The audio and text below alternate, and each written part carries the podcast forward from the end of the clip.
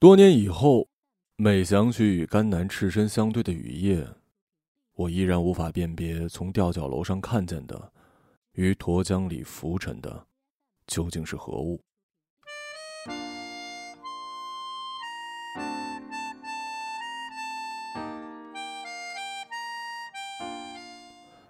事情本应从新生联欢晚会说起，那是我第一次见到甘南。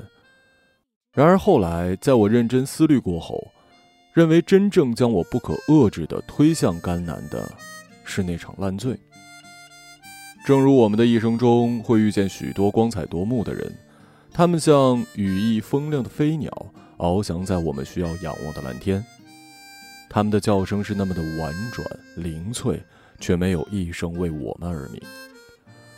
很久以后，我才知道，每个人。都是另一个人的飞鸟。假若那次篮球赛我们没有夺冠，假若庆功宴上没有成箱的啤酒，我就不会喝醉，更不会把对一个女生的暗恋公之于众。酒后的蠢话，好似恋爱时的誓言，总让人过后羞愧万分，并追悔莫及。他们熙熙攘攘的组队去看弟妹，回来的时候都很愤慨，扬言要看看癞蛤蟆怎么吃天鹅肉。骑虎难下，自此一根看不见的红线悄悄将我跟甘南牵连了起来。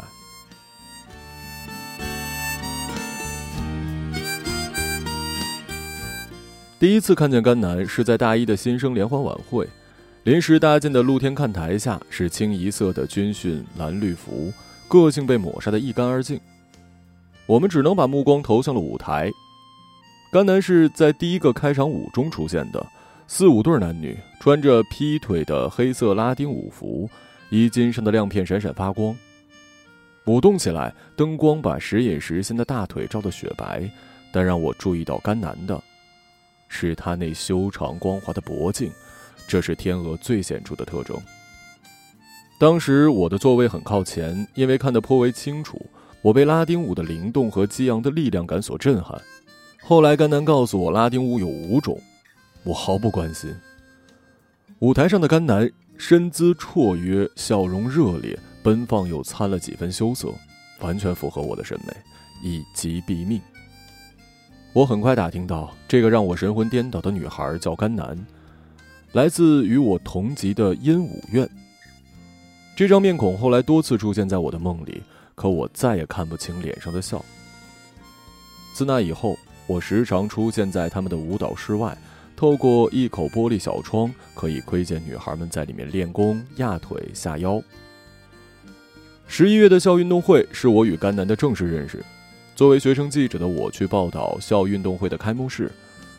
当我提前一周拿到节目单以及演职人员表的时候，甘南的名字赫然在列，这让我欣喜若狂。明白，机会来了。于是我挎着相机，抹了发蜡，带上记者证。紧张的敲开了舞蹈室的大门。开门的不是甘南，嗯，也幸好不是。我走进去，说明我要采集一下幕后的材料，拍些照片。舞蹈老师很高兴，很热情的和我介绍这次编舞。我一边听，一边眼光往他身后瞟。女孩们大多停下来，在后面嬉笑着小声私语。甘南并不在此列，他依然昂着头，一遍遍地看着镜子里自己的舞步，十分专注。接连几日，我都去拍照片。女孩们见跟我熟了，常常在我的镜头对准他们的时候，比出个剪刀或者做个鬼脸。女孩们都很好看，虽然不见得个个都如甘南那样面庞精致，但舞蹈本身会赋予她们一种鲜活青春的气质。仅看背影的话，个个线条都很出色。甘南不是最高的，也不是身材最好的，但只要一转过来，甘南就出众了。练舞蹈的大多是脸配不上身材，但这些与我嬉闹的女孩中又没有甘南，她貌似有些不合群。休息时，女孩会跑过来看我给他们拍的特写，一张张翻过去，发现最前面的全是甘南，我大窘失色。他们心领神会的笑了。有个女孩走过去跟甘南说了些什么，甘南转头看了我一眼。这个经常跟甘南走在一起的女孩叫李倩。和甘南同一个班，我心里很清楚，他将是我的跳板。这事之后，甘南似乎有意跟我保持距离，看都不看我一眼。李倩倒是很快跟我熟了，在 QQ 上直接问我：“你是不是喜欢甘南呀？”我不置可否的发过一个头疼的表情：“你不可能成功的。”怎么说呀？他不是那样的人。我琢磨着这句话不是很明白。校运会那天阴蒙蒙的，看上去随时会下雨。所幸开幕式还是开始了，女孩们的舞蹈节目在第七个，实际上从第四个节目开始就感觉到雨点了。校领导的席位前很快架起了雨棚，露天的看台上也支起了各色小伞。雨下的不算大，但一直在下。甘南他们上场时，地面已经有了浅浅的一层水泽。跳动的脚尖儿在地上踏出一朵朵水花，但一点也没影响他们灵动的舞姿。雨水打在脸上，散发粘成一绺，紧紧贴在鬓边。我也在雨中，在他们的方阵边游走，不断按下快门，捕捉他们连日来的成果。报道大获成功，同时登上了校报跟校网，题目就叫《铿锵玫瑰雨中怒放》，配图是一个起身的动作。单腿屈膝，手臂还在背后做展翅欲飞，头已经抬起来了，眼睛睁得很大，眼角的彩妆变了形，脸上还堆着笑，任雨水不断冲刷，即将落下的雨点在镜头下拉扯成长线。在这张照片中最显眼的就是甘南，我自私的在几张犹豫不决的照片里挑了这张。照片里的他楚楚动人，很快被大家关注起来。有人拿这张照片在贴吧搜人，关于甘南的讨论盖上了百层楼。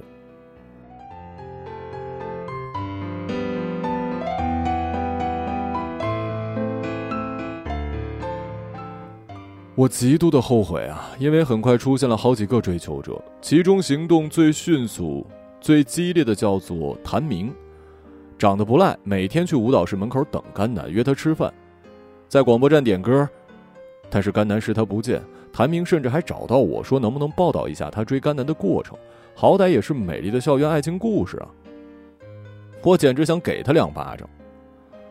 狂风浪蝶使甘南不胜其烦，直到他把我叫出去质问我为什么非要把他照得这么突出，并开始控诉因此产生的诸多麻烦。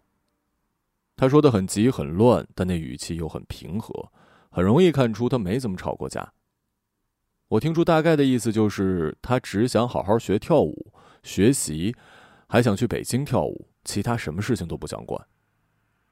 我心虚的告诉他，那张照片就是当天拍的最好的，他自然不信了，又不知道该怎么反驳，干脆愣在那儿不说话。时值深秋，风吹过来已经有些冷，他的额头还沁了一层细汗。嗯，要不这样，我敲敲脑袋，一脸牺牲。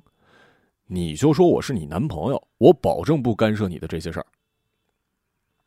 胸口扑扑通通，我能感觉身体因此抖动。他木然的看了我一眼，我尽量表现出人畜无害，没说话，走了。晚上有人加我 QQ，我一眼认出，他就发了一个字儿：好。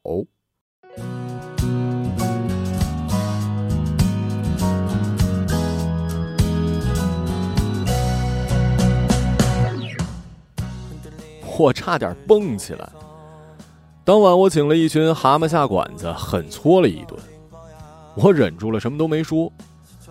沉默是最高的轻蔑，嘚瑟亦是如此。接下来，我在相当一段时间里成了名人。现在回想起来，那真是我的黄金时代啊！那些扬言看我吃天鹅的家伙们，纷纷表达了对我的敬佩。我一推开寝室门，问候就扑面而来。瘪犊子，还真上手了！哎呀，好白菜让猪给拱了，顶那个肺呀！他们用咒骂的形式对我进行了祝贺，我欣然收下。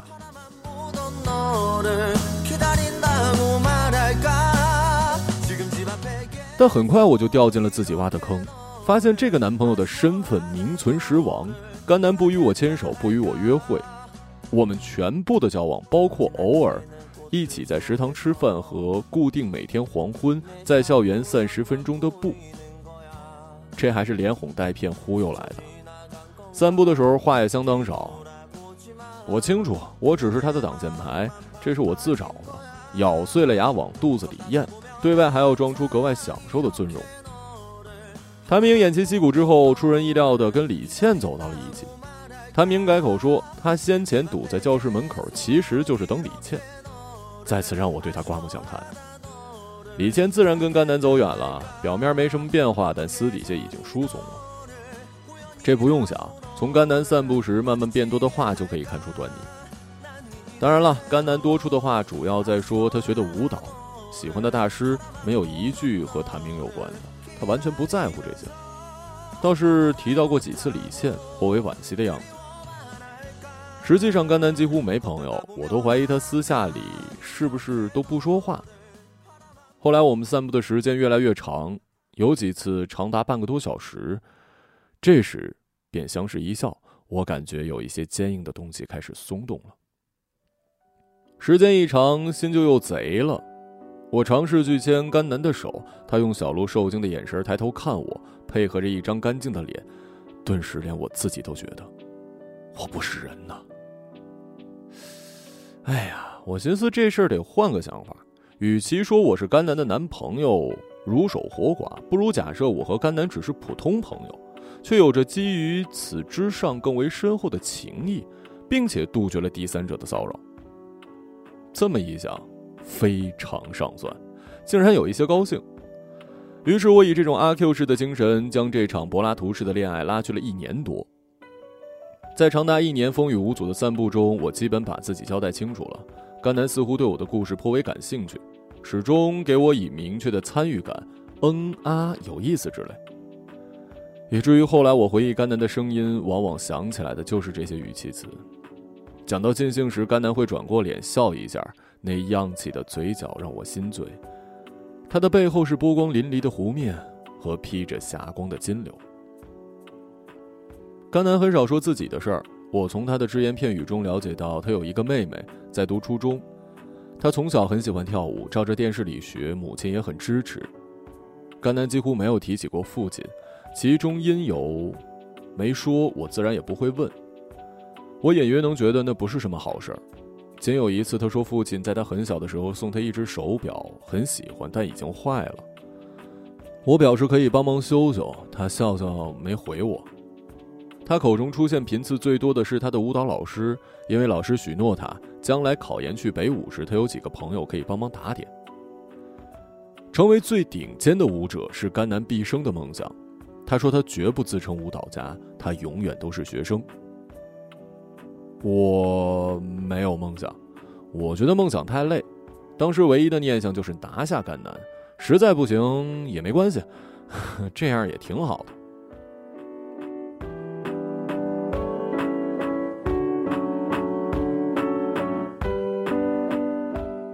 什么时候开始察觉甘南对我的态度的转变，我已经记不清了。我只记得一个更为形象的场景。在那以后，我清楚的感到甘南开始变得不一样了。那是初春，熬了一冬的玉兰刚刚换上新叶。甘南约我去春游，这在我看来是不可思议的。在我们长达一年的相处里，仅有几次外出，还包括他陪我在医院打点滴，我跟团去报道他们在外地的汇演。这次春游我们去的也不远，学校正门东去约二十里，有一个花博园。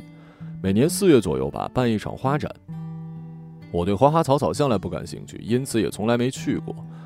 但只要甘南喜欢，我自然也会尝试去喜欢他的。早春的清晨，到处透着没睡醒的朦胧。甘南穿了一件米白色的长裙，头发散落，身材很娟秀，甚至可以说是消瘦，但绝不是那种干巴巴的瘦。他能将衣服穿出一种少有的层次感。学舞蹈的身子就跟衣服架子一样。那也是我第一次看见那么多的花儿塞在小小的盆儿里，密密麻麻被摆成一个个大字。花博园的外围是居民楼，也密密麻麻晒着各色衣服，人和花没什么区别。那天的甘南跟往日却有很大的区别，有着一种我难以名状的气息，仿佛这时候她在我面前才真正是一个少女一样。她看着各种不认识的花，蹲在那儿长时间的出神儿，我就站在一旁欣赏她发呆好看的脸庞。她的脸跟刷了一层胭脂的白瓷板一样，很细腻，有一层极淡的绒毛，大约是常出汗的缘故吧。两颊肌肉平滑，抿嘴的时候又鼓起来，显出饱满的胶原蛋白。除了演出，甘南从不化妆，因为会出汗，他每天都去练舞。没有谁像他这么拼的。徐云峰，明天开始，你送我花吧。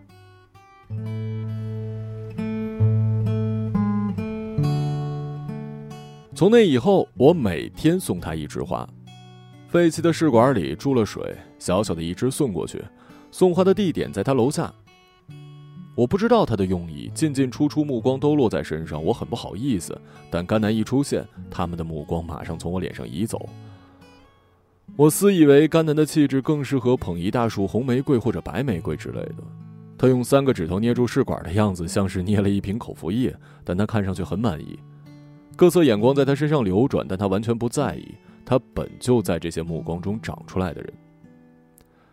花展以后，甘南竟然主动牵过我的手，或者挽着我的胳膊在校园里，甚至说我可以叫他南子。我知道他母亲也是这么叫他的，但我还是习惯叫他甘南，他也没坚持。这样的转变让我有些摸不着头脑，很是心虚啊。在我众多的猜测中，最有可能的解释是甘南对我进行了长达一年的测试。现在结束也通过了，于是我抱着这种实习完转正的设定，有些心安理得的走在甘南身边。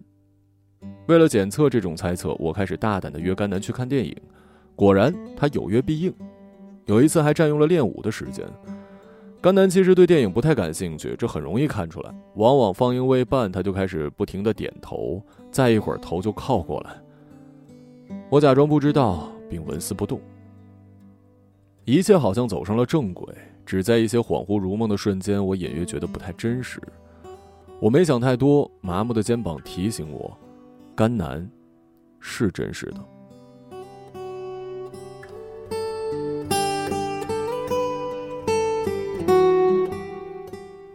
五月的时候，我们决定去旅游，订了湘西凤凰古城，并且特意请了假，避开人多的假期。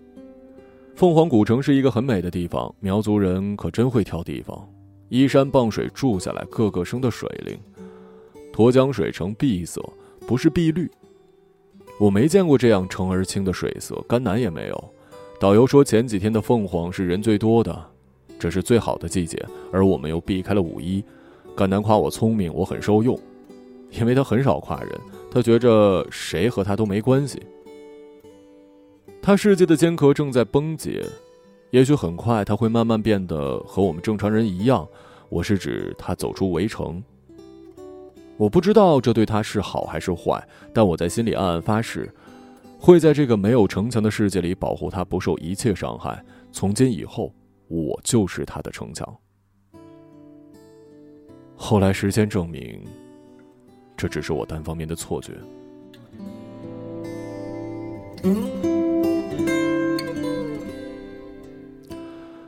我们白天在古城里游玩，那时候凤凰还没有后来这么商业化，保留很多小作坊和穿兰花大褂的人家，卖的桂花酒和一种酥糖，香味飘到城墙上。甘南走到一条很窄的石栏上，并坚持不用我扶他，走了很长一段，他的平衡性极好，走到尽头跳下来，头发荡出一道波浪，笑得很烂漫，我也很开心。在此之前，我一直担忧他的性格过于封闭。晚上，我们下榻在沱江边的吊脚楼，价格比附近的酒店高出一截儿，但是值得。我隐约感觉我和甘南的关系可能会有更深的进展。如果有，那应该就是这儿了。吊脚楼的房间沿着沱江，用木棍支起的窗户看下去就是缓缓流淌的江水。房间里只有一张床。关于那晚的记忆是黑暗的，因为我们没有开灯。我们都没有做好面对面坦诚相待的准备。窗户外透着外面灯火映着的光，还有不远处的笑声。我抱着甘南，一把火把身体着得发烫，但甘南却是冰凉的。我看不清他的脸，我的手游走在他光滑细腻的身上，他的肌肉紧绷，嘴唇很柔软，很湿润。过了很久，直到外面传来沙沙的声音，甘南慢慢舒展起来，像干枯的花叶在雨水中绽开，抱住我。我的双手还在不停地探索每一寸肌肤，平坦结实的小腹，光滑的脊背，在脑海里徐徐模画出轮廓。这副用汗水浇筑出的躯体，宛如一件陶瓷艺术品。甘南两次让我深切地感受到艺术的魅力，一次是他的笑容，一次是用他的身体。头脑逐渐昏昏沉沉，大口的喘气让我大脑缺氧。我的双手越来越有力，我大力的按压、揉捏着能触及的任何部位。甘南一声不发的任我蹂躏，他侧坐在我腿上，在我耳边吐出很重的热气。今晚，你要什么我都依你。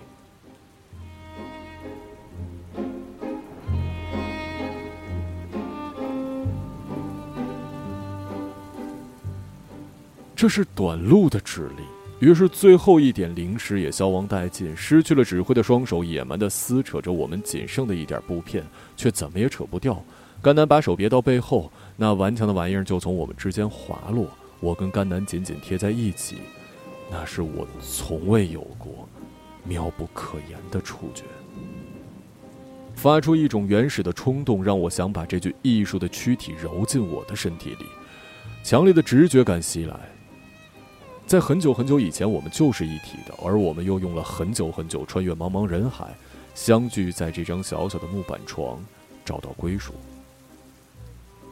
这是一种前所未有的感动。今晚的一切都是前所未有的，快速跳动的心脏把血液蹦得沸腾，我的眼泪莫名要涌出来，但甘南先我一步，我的脖颈感到一阵湿湿的温热，我想扳过甘南的身体，他察觉到我的意图，用力地抱紧我，把头埋在我的肩上，泪水在我的背上汹涌而下，一股股浸湿了被褥。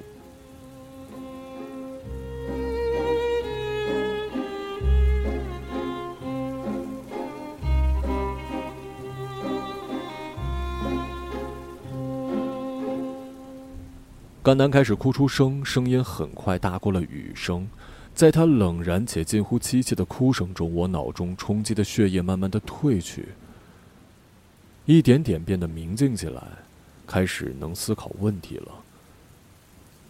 比如，甘南为什么哭啊？我想出种种理由来解释这伤心欲绝、令我断肠的哭声。我越来越清醒，我很不愿意这样清醒。这样的清醒叫我去思索我几乎忘却的责任。甘南是属于我的，但绝不仅仅是今晚。我爱他的身体，也爱住在这个美好身体里尚未对我敞开的灵魂。我明白了这一点，或者说，这点找上了我。我感受他身体的颤抖、哽咽和啜泣，一团热气于我的腹脐下逐渐的消散。我起身，赤脚穿过一道屏风，走到窗前。那里有两张藤椅，一方小桌，桌上只有一个烟灰缸。外面下着雨，我们找酒店的时候就有雨星落在脸上，现在大得惊人。雨水在屋顶啪嗒啪嗒，又在窗前拉成帘子。这道雨帘将小楼跟驼墙隔开。屋里一道屏风又将我与甘南隔开。我隐约察觉到一种叫命运的东西在这凄厉的水汽中弥漫。我在包里摸索出烟盒，靠在藤椅上点上一支，浑浊热烈的烟雾顺着我的喉咙冲进肺里，一股郁积的燥气被挤压出来，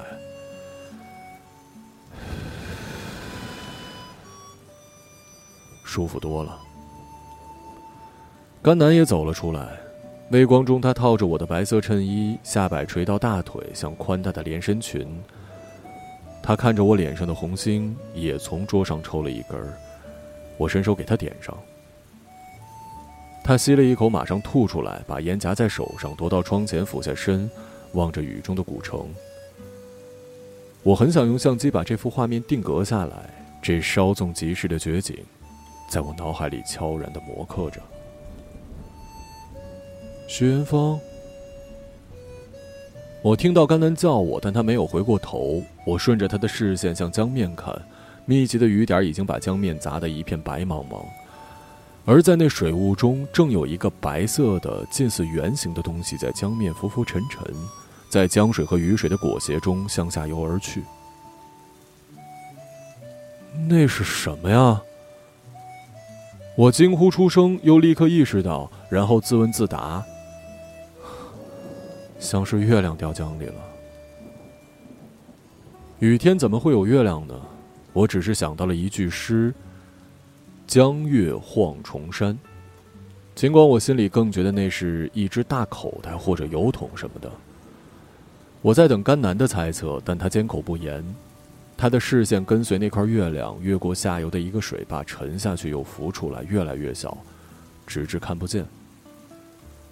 我走过去，伸手取下他快要烧到手的烟头，长长的烟灰斜斜的落下去，消失在了沱江的夜色里。甘南蓦然回过头。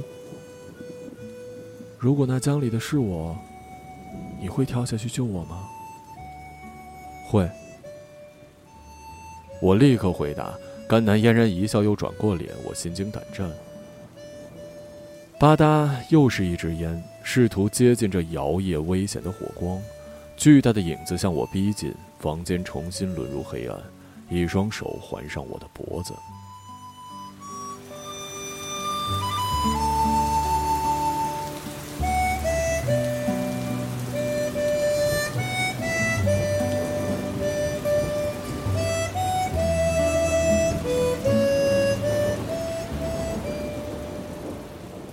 我那时以为我跟甘南会永远下去，再没有第二个女人能让我多看一眼。回到学校之后，甘南似乎变得很忙碌。他解释说，之前拖的事情太多。我清楚的记得那天是星期四，因为这一天我们寝室要负责楼层的公共卫生。甘南打电话叫我下去。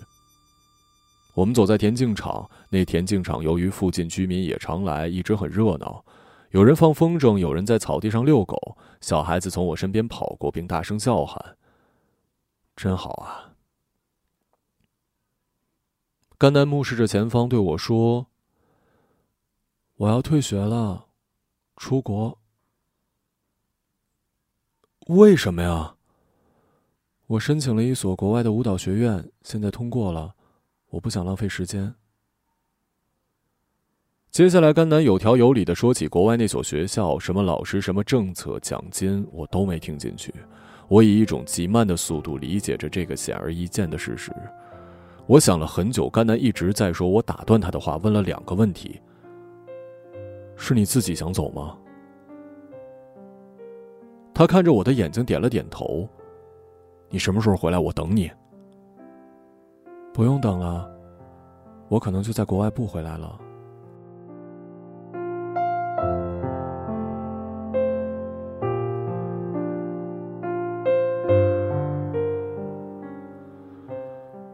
我想起沱江，那种漂浮感，那些在吊脚楼里萦绕我心里的纠缠，现在终于落在我的面前。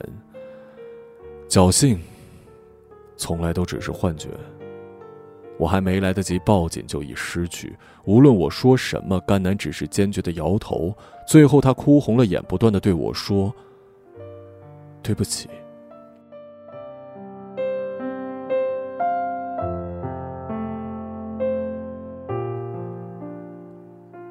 我很想用冷战的对峙来挽留他，但这显然是不可能奏效的。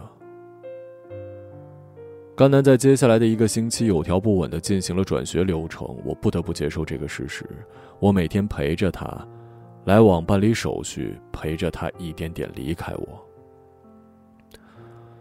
我意识到这是一场早有预谋的告别，我能看出他脸上的不舍，但那歉疚的脸上也有着不容分辨的喜悦。他高兴的样子，我有些陌生，或者说，我从未真正了解过他。他高调的宣布，他将要出国留学。他把这消息发在空间，把签名也改成了言辞欢快的留学说明，甚至还发在他几乎没有用过的微博里。于是乎，每个人都如他所愿的知道了这件事儿。我在这些脸上看到了掩饰不住的羡慕、嫉妒。是啊。为什么甘南能轻而易举的拥有着他人梦寐以求的东西呢？他在追逐梦想的路上心无旁骛，而我，这只最大的乌，最清楚他为此付出了多大努力。我本应该祝福他，但那时的我心如死灰。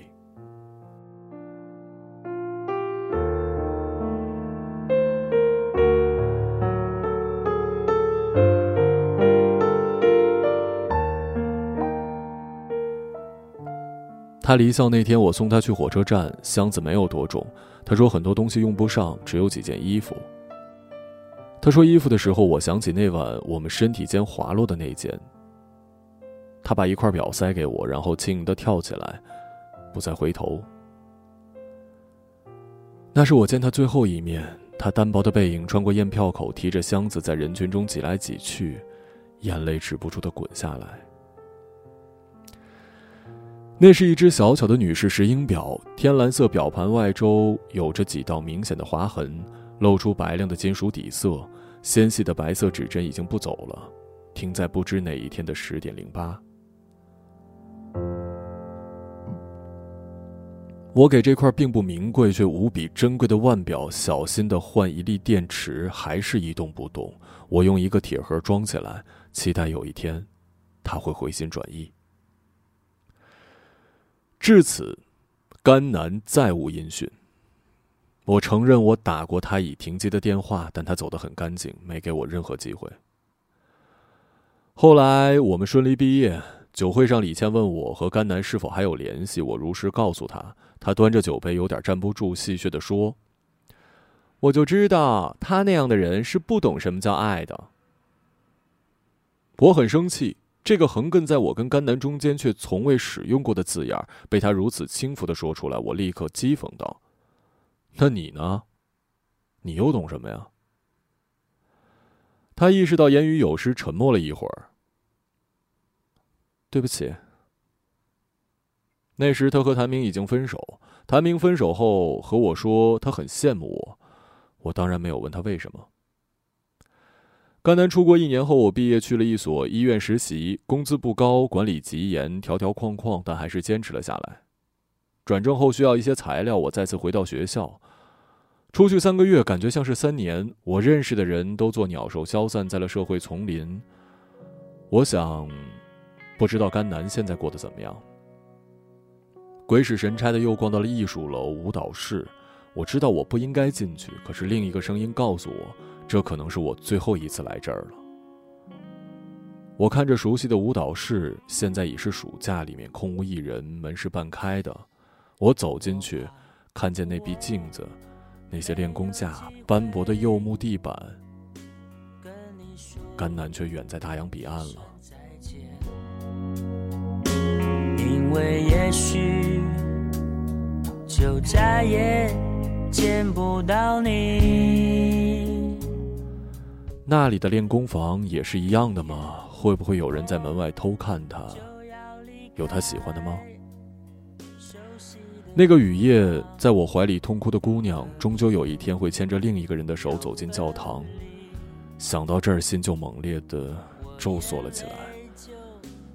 我至今不知道甘南对我是怎样的一种情感。他像报恩或者付酬劳一样把自己献给我，然后潇潇洒洒地飞到了另一边的地球，开启新生活。那我算什么呢？热烈的阳光浇在窗外的树叶上，油亮的叶片闪着白光，知了叫个没完。我咬着嘴唇，把喉结往下压。那时的我以为再也没机会见到甘南了。答应你。我是否会再回来？我不回头，不回头的走下去。然而，毕业两年后，我再次听到了甘南的消息。当时我正在把刚卸的一车药搬进库房，喘着大气，眼前一片云山雾罩。是李倩的电话。李倩电话里喊了一声我的名字，我猛地一惊。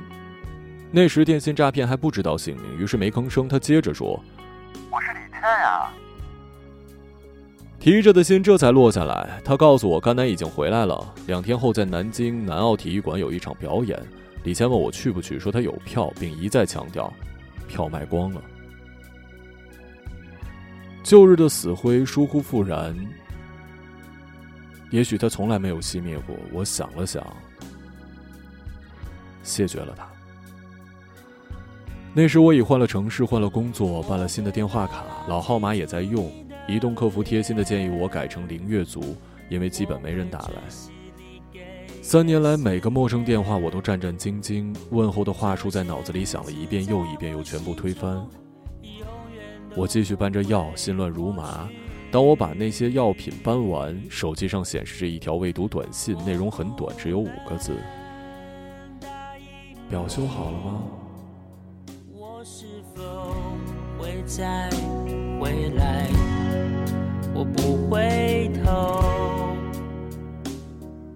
我抱着手机，视线一点点模糊。两天后，我用一张三倍价的黄牛票坐在了台下，几乎用了我半个月的工资。甘南的表演是《胡桃夹子》。短短三年，他已经能在这样盛大的会场里跳一支独舞了。舞台上，甘南一袭白色芭蕾舞裙。三年的时间没有在他身上留下任何痕迹，两条长腿像是剪刀，一剪一剪，小巧的舞步轻灵俊逸，翩跹成一只蝴蝶，又在一阵摇曳中化作枯叶。舞台上的甘南大放异彩，这次他真的是天鹅了。我看着黑压压的人头攒动，心想他终于如愿了，这次我怎么也得为他高兴。我坐在台下，口干舌燥，揣着手的大衣兜里是一只紧紧攥着、沁了汗的蓝色石英表，滴答滴答，与悠扬的小提琴声一道，给甘南伴奏。当小提琴停下的时候，一个穿着驼绒大氅的男子窜出人群，冲上台，迈着沉稳坚定的步伐向甘南走去，从他的怀中捧出的是一大束的玫瑰，一半红一半白，朵朵娇艳欲滴。小提琴终于停了，什么都没发生。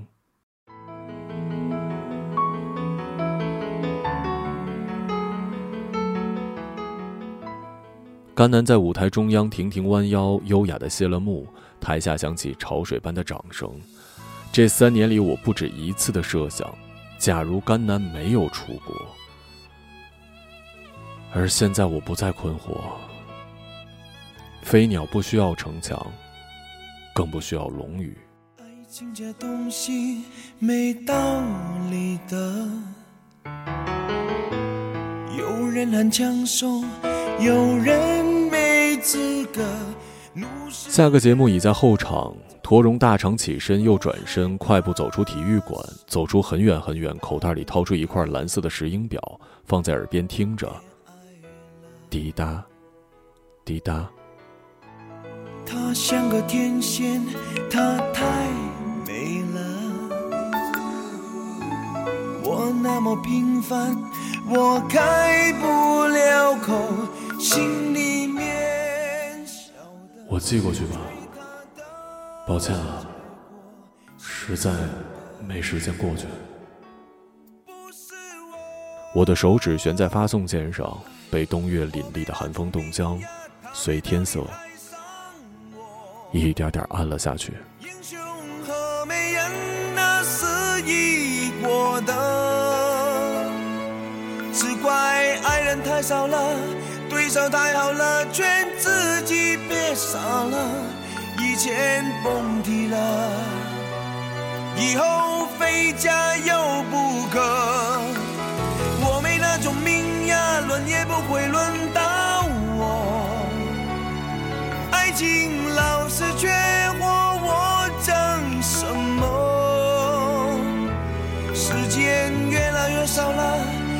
越来越老了，我剩下一个梦。他走过来说，其实我错了，他爱我。一个朗读者，马晓成。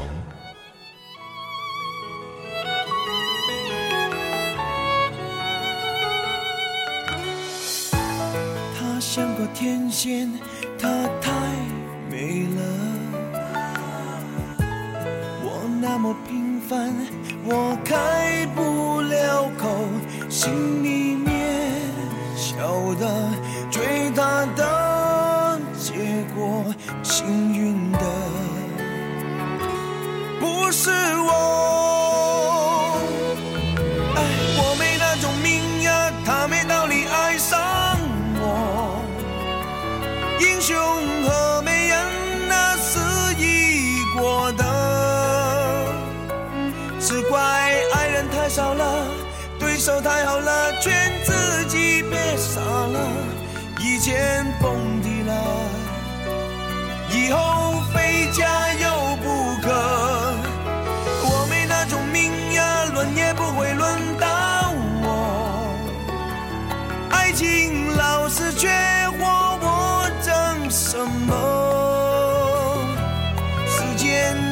越少了，越来越老了，我剩下一个梦。他走过来说，其实我错了。